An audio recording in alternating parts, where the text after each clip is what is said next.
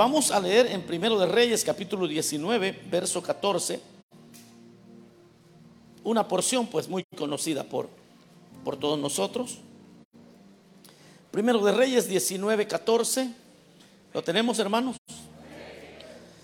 Dice la palabra del Señor.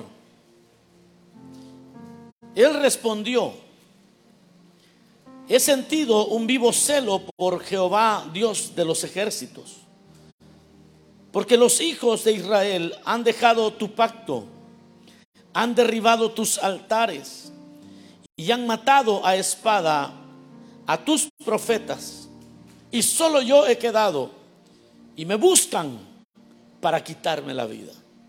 Amén, oremos al Señor. Señor, gracias te damos en esta hora por la bendición que tenemos de adorarte, único Dios poderoso. Gracias. Recibe la alabanza de tu pueblo. Recibe la adoración de aquellos que te buscamos todo el tiempo. Ahora que abrimos tu palabra, deposita en nosotros las verdades que sostienen a los hombres que tú levantas, a las mujeres que tú levantas. Envíanos tu verdad. Deja que nos guíe para hacer aquello que tú has pensado en nosotros. Señor, inquieta corazones. Enciende la pasión de tu iglesia. En el nombre de Jesús. Gracias, Señor. Gracias, Cristo. Amén, Señor. Y amén. Tenga la bondad de sentarse. Eh, el tema de este día es, hermano, sin celo no hay victoria. Sin celo no hay victoria. Y ahorita vamos a ir entendiendo a qué, a qué me refiero. Eh, yo creo que es, es bastante seguro decir que Elías, sin temor a equivocarnos, era un hombre que llegó a sentir con el corazón de Dios que llegó a, experimentar este celo por el Señor, como lo hemos leído. Y Elías es, es ese hombre que llegó a palpitar con el corazón de Dios, que se indignaba cuando veía a sus compatriotas alejarse de Dios, llegó a tener la preocupación por su nación como nadie más. Y vamos a encontrar otros hombres que, se le acercan a Elías. Pero Elías es como, después de Jesús, por supuesto, es el que habla de ese celo. Usted tal vez ahorita está pensando en el Señor cuando entró al templo, claro, claro, eh, eh, para él entrar al templo, voltear las mesas, confrontar a los cambistas, era, era un celo legítimo era el celo de Dios en, Jesucristo. Pero el, segundo en ese, en ese rango, hermanos, aparece en la Biblia, por lo menos en mi estimación, es Elías. Elías se puso hasta a competir. ¿Qué le parece? O sea, este llegó a un momento donde puso, bueno, si Dios, mi Dios, es Dios el que conteste con fuego. Y si el de ustedes es Dios, entonces que el de ustedes conteste con fuego. El nivel ya de celo por Dios llegó a, límites insospechados en la vida del profeta. Este elemento del celo en la vida del hombre de Dios siempre está presente. No existe un hombre de Dios, una mujer de Dios que sea efectiva en lo que hace sin un nivel de celo por las cosas de Dios. Ahora, fíjese hermano que cuando pienso en el liderazgo y pienso en todo lo que nosotros hacemos, pienso en que aquellos que más éxito han tenido en la tarea de predicar el Evangelio, casi siempre tuvieron como característica de sentir una indignación sagrada por aquello que no se hacía bien, ya fuera dentro de la iglesia, dentro de la nación, donde ellos se movían. Pero también hemos visto líderes que no trascienden a mucho, porque a veces han confundido. Y en esto, hermanos, no hay que confundir la humildad con la incompetencia. Write that down. No debo de confundir la humildad con la incompetencia. Es que yo soy humilde, hermano, por eso yo no sumo a nada. Es que yo soy humilde, hay que ser humilde y por eso no hay que intentar nada extraordinario, hay que ser humilde. Eso no debe de confundirse. Dios realmente quiere ensanchar tu corazón para manifestar su gloria. Dios quiere ensanchar tu corazón para manifestar lo que Él tiene pensado en tu vida. Eso fue lo que le sucedió a Elías. A Elías su corazón se le inflamó a un nivel tan extraordinario que eso hizo que la gloria de Dios se manifestara sobre su vida. Con Eliseo pasó lo mismo. ¿Se recuerda cuando Eliseo recogió el manto de Elías? ¿Y qué dijo? Quiero saber que realmente he sido llamado, dijo. Y se fue a parar junto al río Jordán. Tomó aquel manto y dijo, vamos a ver si es cierto. Y golpeó las aguas y las aguas se abrieron. Es decir, que también él estaba dispuesto a manifestar la gloria de Dios.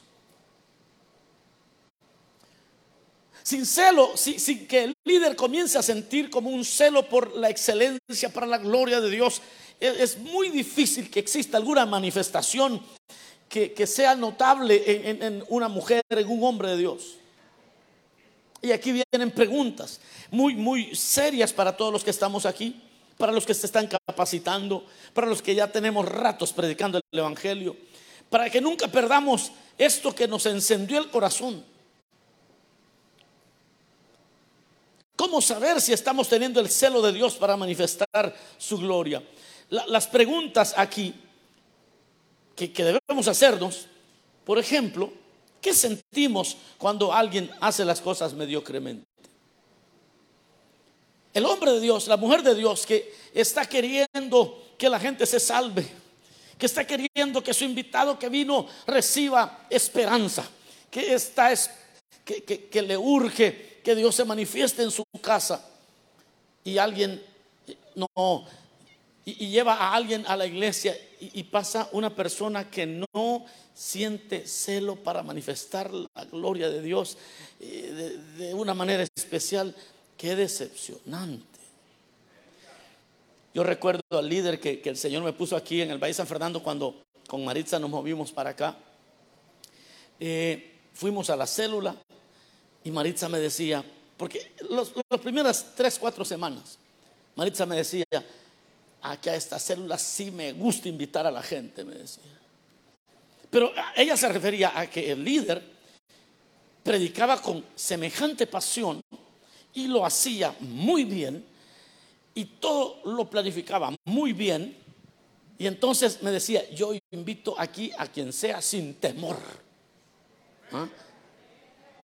Claro, la célula en, tres meses teníamos como 35 personas. Y este era un hermano muy celoso de hacer las cosas bien. Y a veces las personas que son así hasta, hasta pueden ser tomados por eh, muy enojados. De hecho, de hecho, usted va a encontrar en la Biblia que todos los que fueron ensanchados sus corazones para glorificar al Señor fue gente enojada. Haga un estudio acerca del enojo y se va a dar cuenta que los mediocres nunca han estado enojados por nada. Los mediocres, la Biblia los, llama tibios. A esos no les van ni les viene, hermano. Eso, ven que alguien está haciendo una mediocridad. Ellos no se indignan como para decir, quítese hermanito, yo lo voy a hacer. No, no, eso no se hace así. No, ellos, gloria a Dios, hermano. Si muere, si vive, ah, Pero esa gente que es así no trasciende jamás. A eso lo ponen a cuidar tortugas y se les escapan. Sí, sí, eh, por nada se, se indignan por nada. Entonces, ¿qué sentimos? ¿Qué sentimos cuando las cosas se hacen mediocremente? que sentimos cuando alguien abandona. ¿Qué pasa en nuestro corazón? Fíjense que hemos leído una porción que nos habla de un hombre de Dios que hizo descender fuego del cielo, que resucitó muertos. O sea, estamos hablando antes de que Cristo llegara, este hombre andaba levantando muertos, mi hermano. Y a él no le parecía la manera en que adoraban los que estaban junto a él. Y a él no le parecía la manera en que predicaban los otros. Y no le gustaba cómo eh, iban tras los ídolos mudos. Y no le, no le parecía. Y, vivía una vida incómoda porque el líder a quien Dios se le va a manifestar y va a lograr cosas grandes, vive una vida incómoda. Está siempre incómodo. Y, quiere, quiere que las cosas se hagan bien. E, eso es lo que vemos en este hombre. En, esta, en este episodio, él está deprimido. Pero una depresión válida, porque hay depresiones que no valen la pena tener se habla de la depresión de Elías y se desconecta de la validez de su depresión, como que si deprimirse es válido en todas las circunstancias y no en todas las circunstancias es válido. Sí, porque para este hombre haber perdido a la nación ante los ídolos, no, cualquiera se deprime y esa depresión estaba buena. Pero deprimirte porque la novia ya no te contesté, dejó en visto, a la nombre ¿Me, entienden? Los solteros me entienden. Ah, deprimirse por eso como que, como que de plano no. Perdiste un trabajo, es importante, tienes que luchar un poco más para conseguir otro. Pero como que estás exagerando un poco, brother. Se te pasó la máquina, te rasuraste la ceja. No es para que te deprimas, brother.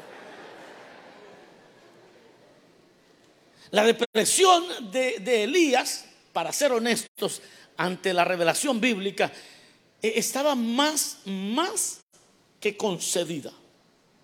Este hombre había hecho lo impensable, descendió fuego del cielo y el pueblo de Israel no quiso seguir a Dios. Yo, yo quizás me hubiera matado, hermano.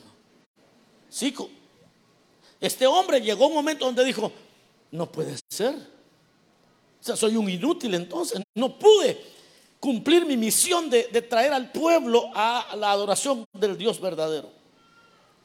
El Señor se lo encuentra en aquella cueva y le pregunta a Elías, ¿qué, andas haciendo aquí? Y la respuesta más gloriosa que aquel hombre dio. Él no le dijo, es que, es que mi mujer no me habla. No, no, era una cuestión egoísta. La depresión de aquel hombre no era una cuestión egoísta, nada que ver. Él decía, estoy deprimido porque todos hacen las cosas mediocres, Señor, estoy que me muero, no aguanto, no, ya, ya no quiero, ya con esta gente no me quiero meter, yo me quiero quitar la vida, mátame. Estos no predican con ganas de cambiarle la vida a alguien. Estos no, estos no cantan para glorificarte a ti y que tu gloria descienda. E, estos. Entonces, él está indignado, él está deprimido. Y la respuesta que él dice no es hedonista, no es una cosa de que es que yo me siento deprimido porque he perdido yo. No, él dice, he sentido un vivo celo por Jehová, Dios de los ejércitos. Porque los hijos de Israel han dejado tu pacto. Imagínense, han dejado tu pacto. Han derribado tus altares y han matado a espada a, tus profetas. Esas tres cosas me tienen mal. Y yo lo he querido remediar. Y no he podido. Y me siento impotente, desgraciado, inútil. Cualquier persona que en algún momento se esté sintiendo así porque quiere ver la gloria de Dios manifestada, prepárese porque Dios va a comenzar a tratar con usted, va a empezar a darle respuestas, va a empezar a hacer planes. Dios comienza a hacer algo en la vida de las personas que llegan a esas etapas donde entienden lo que Dios está hablando. Porque sin celo no hay victoria. Sin, eso de que este hermano no le está haciendo bien, hermano, déjeme, lo hago yo. Hermano, hágalo bien. Planifiquemos en serio, hermano. Bueno, había un hermano que estaba en la célula y yo no sé qué pasó, pero les dio un ataque de risa en la célula. Él estaba predicando. Yo no sé cuántos han experimentado ataques de risa, que de repente no tiene razón de ser, pero ¿cómo lo controla uno? Ustedes son humanos también, ¿no? Así que les pasa, de vez en cuando les ha pasado.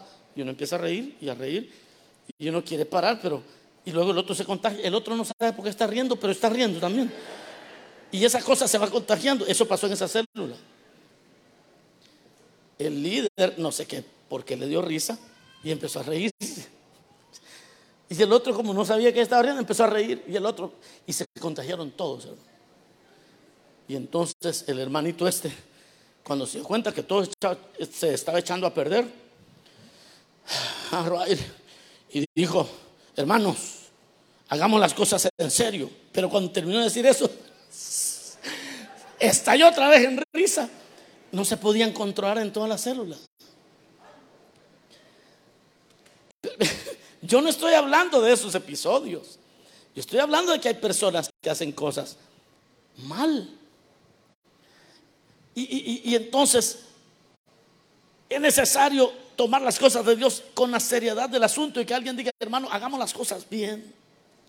Y uno hermano, se indigna y uno ora por su célula, ora por su sector. Es que Dios anda buscando a alguien que se cansó de estar en último lugar, que se cansó de ser los que nunca hacen, no logran nada. Está esperando Dios. Es que por allá anda un líder que va a sacar adelante toda una zona. Por allá hay un anfitrión, por allá hay un supervisor de sector que, se le va a hinchar el corazón por el celo de Dios.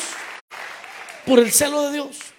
Y, esta palabra yo sé que no va a regresar vacía. Alguien, alguien se va a hartar de, la mediocridad de, sus iguales y aunque no lo va a criticar, porque aquí viene la santidad de esto, aunque no, lo, no va a pisotear los callos de nadie, él se va a meter a hacerlo bien. Él, él es la respuesta, ella será la respuesta a la necesidad de ese sector. Quizás no, no levantan líderes y él comienza a sentir, ella comienza a sentir una pasión por levantar líderes. Y, él, yo, y dice, yo voy a hacer la respuesta. Y si los demás no levantan más líderes, yo voy a levantar más líderes. Y quizás esa es la respuesta que Dios está esperando de ti. Es lo que Dios está esperando de cada uno. ¿Cómo, cómo respondemos ante el oprobio del pueblo de Dios? ¿Cómo sabe que usted tiene celo de Dios? Usted sabe que tiene celo de Dios cuando, cuando le da, cuando le da celo que alguien abandone las cosas de Dios como que si fueran calcetines. ¿Ah? Cuando uno se quita los calcetines, no sé usted, pero yo soy de los que me los quito y pum, pum. Después los recojo. More likely my wife will do, will do it. Pero qué feo se siente que alguien agarre el liderazgo o, la célula y diga, ah, ¿sabe qué hermano? Ah, ah, eso no. Cuando alguien observa eso y siente indignación, Dios le ha comenzado a hablar. Y usted empieza a decir, ¿por qué es que tengo esto? ¿Por qué es que me molesta? Hay que tener cuidado cómo uno maneja ese enojo, porque es importante saber cómo manejarlo también. ¿Qué, experimenta usted cuando la obra de Dios retrocede y, cuentan que en su sector o en su zona se cerró una célula? Si usted empieza a sentir y dice, no, yo no, no, yo quiero hacer, hacer la diferencia, esto no puede seguir pasando, Señor, ten misericordia de tu obra. Esa persona está a punto de ver la gloria de Dios. Esa persona está a punto que el Señor le empiece a dar más de lo que él está deseando ver en su sector, en su zona. Como respondemos ante lo propio del pueblo de Dios. Y ahí, mis amados hermanos, está escondido un gran llamamiento y una gran manifestación.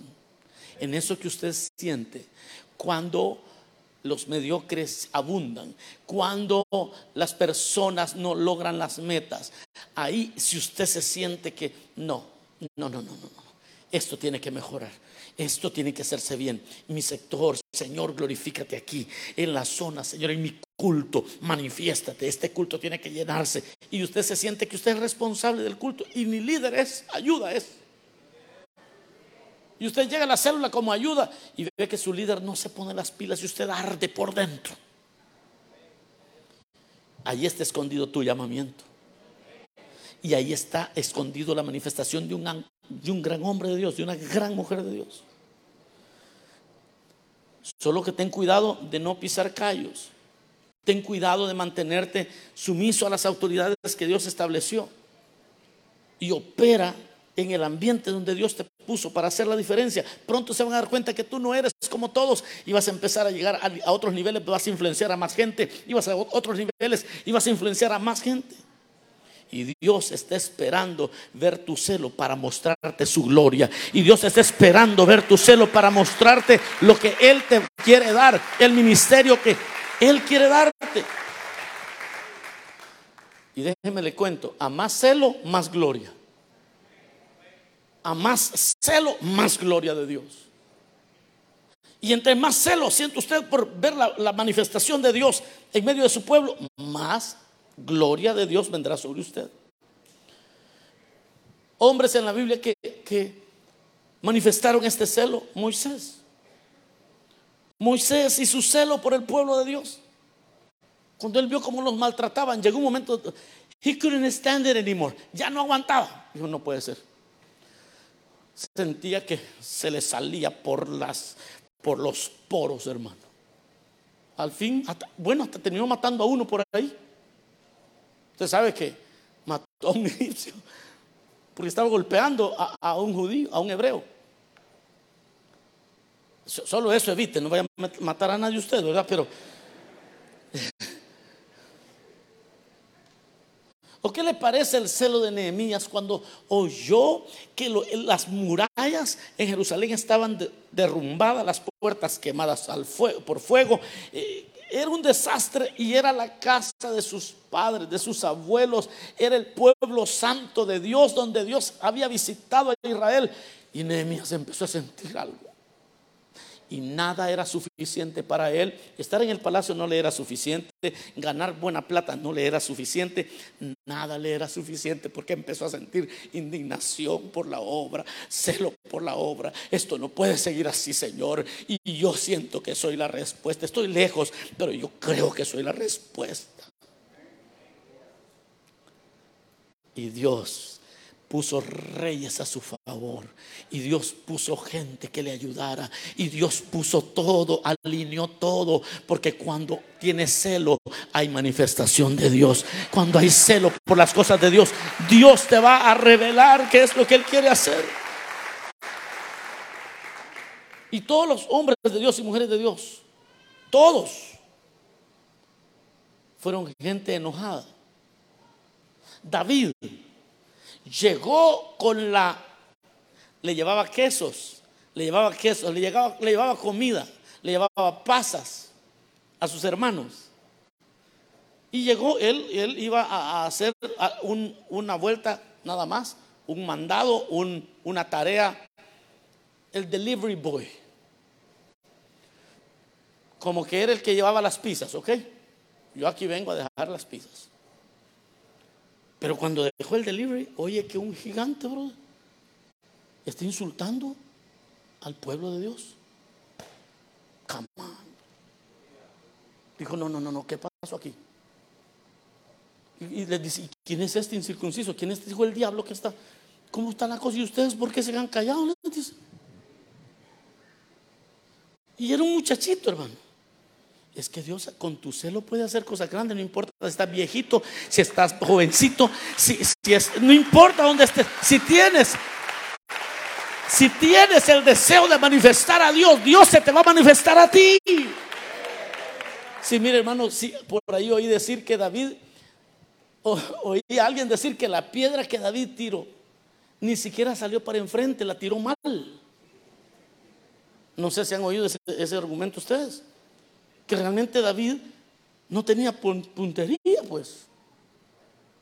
Dicen que la tiró para atrás. Pero Dios vio el celo de él y Dios agarró la piedra y. Porque Dios puede usar tu celo. Este por lo menos tiene ganas. Y Dios puede hacer mucho con el que tiene celo, el que tiene ganas, que el que sabe más predicar. puede hacer mucho más. Ah, ustedes no me están entendiendo, creo. Y uno llega a una casa y ve que el anfitrión, ay Dios mío, ah, la casa huele a pescado frito, hermano. Y ya va a ser la célula. Y usted siente que, ay Dios mío, y voy a tener una invitada. Yo no quiero que mi invitada venga a este apartamento porque no va a poder concentrarse en la predicación. Y usted dice, no, yo quiero ser anfitriona. La obra de Dios no puede ser. Señor, ayúdanos. Y empieza a clamar. Y empieza a líder, hermano, cuando llevamos la célula a mi casa. Por lo menos yo pongo un aceitito ahí para que queme mientras la célula, para matar el olor a pescado. Un olor a cebolla en las cortinas, olor a cebolla.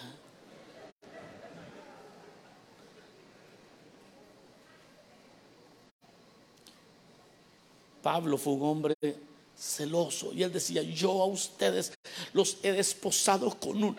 Y tengo celo de Dios por ustedes, porque los he desposado con un solo marido, se llama Cristo. O sea, un hombre lleno de del celo de Dios evangelizó a todo su mundo, al mundo de aquella época. Llegó hasta Roma, que era en ese, en ese tiempo lo que era New York o lo que era London las grandes, una gran capital. Y todo porque tuvo el celo de Dios sobre él. Y, Elías le dice al Señor, mira Señor, yo tengo, estoy aquí todo arruinado, pero porque siento indignación. Y entonces Dios le dice, por eso es que te estoy usando, hijo, levántese, por eso me caes bien, vamos, vamos, levántese, todavía hay cosas que hacer. Si eso es lo que me cayó bien de ti, si eso es lo que a mí me cayó bien de ti, Elías.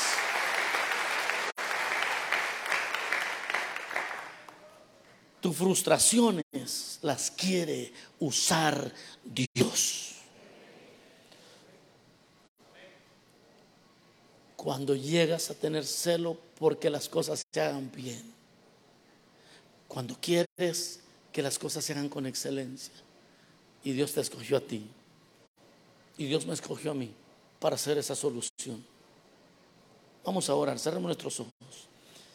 Digámosle, Señor, gracias por tu palabra.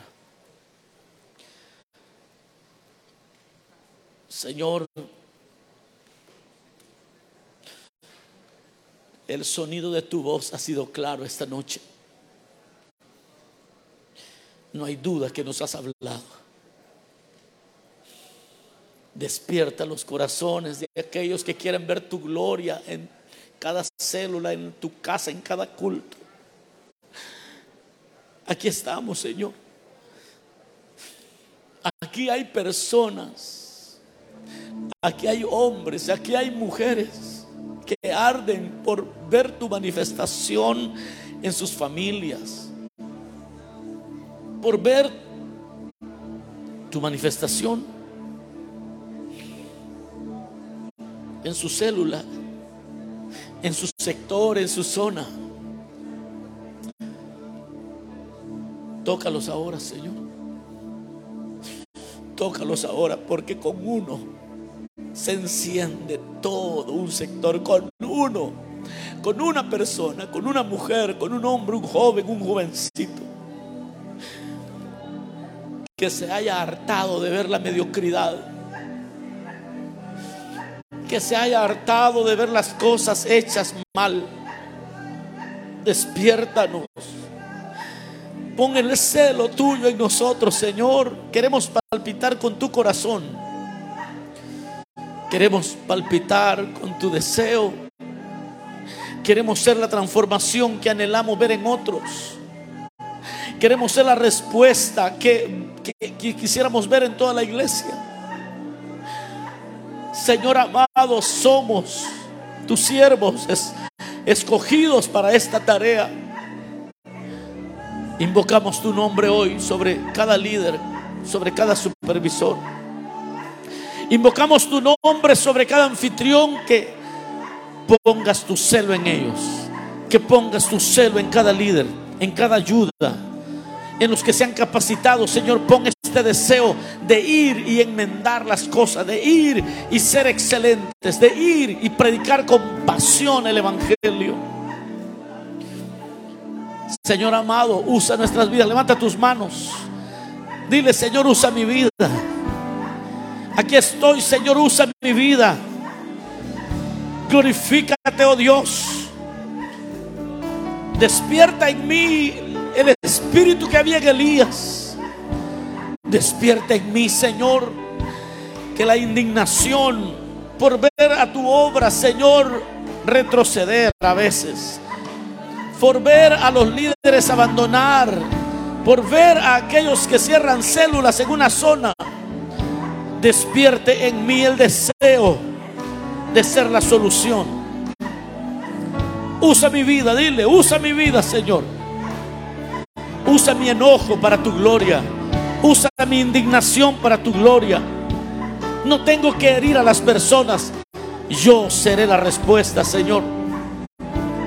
Que podamos decir junto a Elías, he sentido un vivo celo por mi Señor. Porque han quemado han derribado tus altares. Señor, porque te han abandonado a ti. He sentido un celo. Porque tus hijos han dejado tu pacto. Porque han derribado tus altares. Y han matado a tus profetas. Señor amado, escucha el clamor de tu iglesia hoy. Despierta a esos hombres y a esas mujeres. Despierta, aquí estamos. Aquí estamos, tócanos ahora, Señor. Si tú quieres ser la respuesta, ponte de pie y dile, Señor, usa mis frustraciones cuando otros no hacen bien, cuando otros abandonan esa indignación, ponte de pie y dile, Señor, aquí estoy, usa mi vida. Yo voy a hacer la respuesta de lo que no veo que se hace bien. Yo voy a hacer la respuesta. Usa mi vida, usa mi vida, Señor. Yo voy a ser el que levante los muros. Yo voy a ser el que derrote el gigante. Yo voy a ser, Señor, el que sienta celos para santificar a tu iglesia. Yo, Señor, quiero ser el que liberte a tu pueblo de la opresión del enemigo. Heme aquí, Señor, heme aquí. Vamos, oremos, hermanos, dile. Heme aquí, Señor. Vamos a orar. Levanta tus manos. Levanta tus manos. Dile, Señor, guíame. Yo quiero ser esa respuesta de transformar esa célula donde yo estoy, de transformar la zona, de transformar el culto donde yo estoy, de transformar el área donde yo sirvo. No tengo que manipular a la gente, solo enciende mi corazón, Señor. No tengo que mostrar enojo contra las personas, sino yo voy a ser la solución y en el área de influencia donde tú me pongas, voy a ser tu siervo, voy a ser tu sierva con excelencia. Porque sin celo no hay victoria, Señor. Gracias, Señor, por esta palabra. Gracias, Señor, porque nos has hablado. Gracias, Cristo, por este momento tan exquisito. A ti la gloria y la honra. Amén, Señor. Y amén. Aleluya. Gloria a Dios. Gloria, gloria a Dios.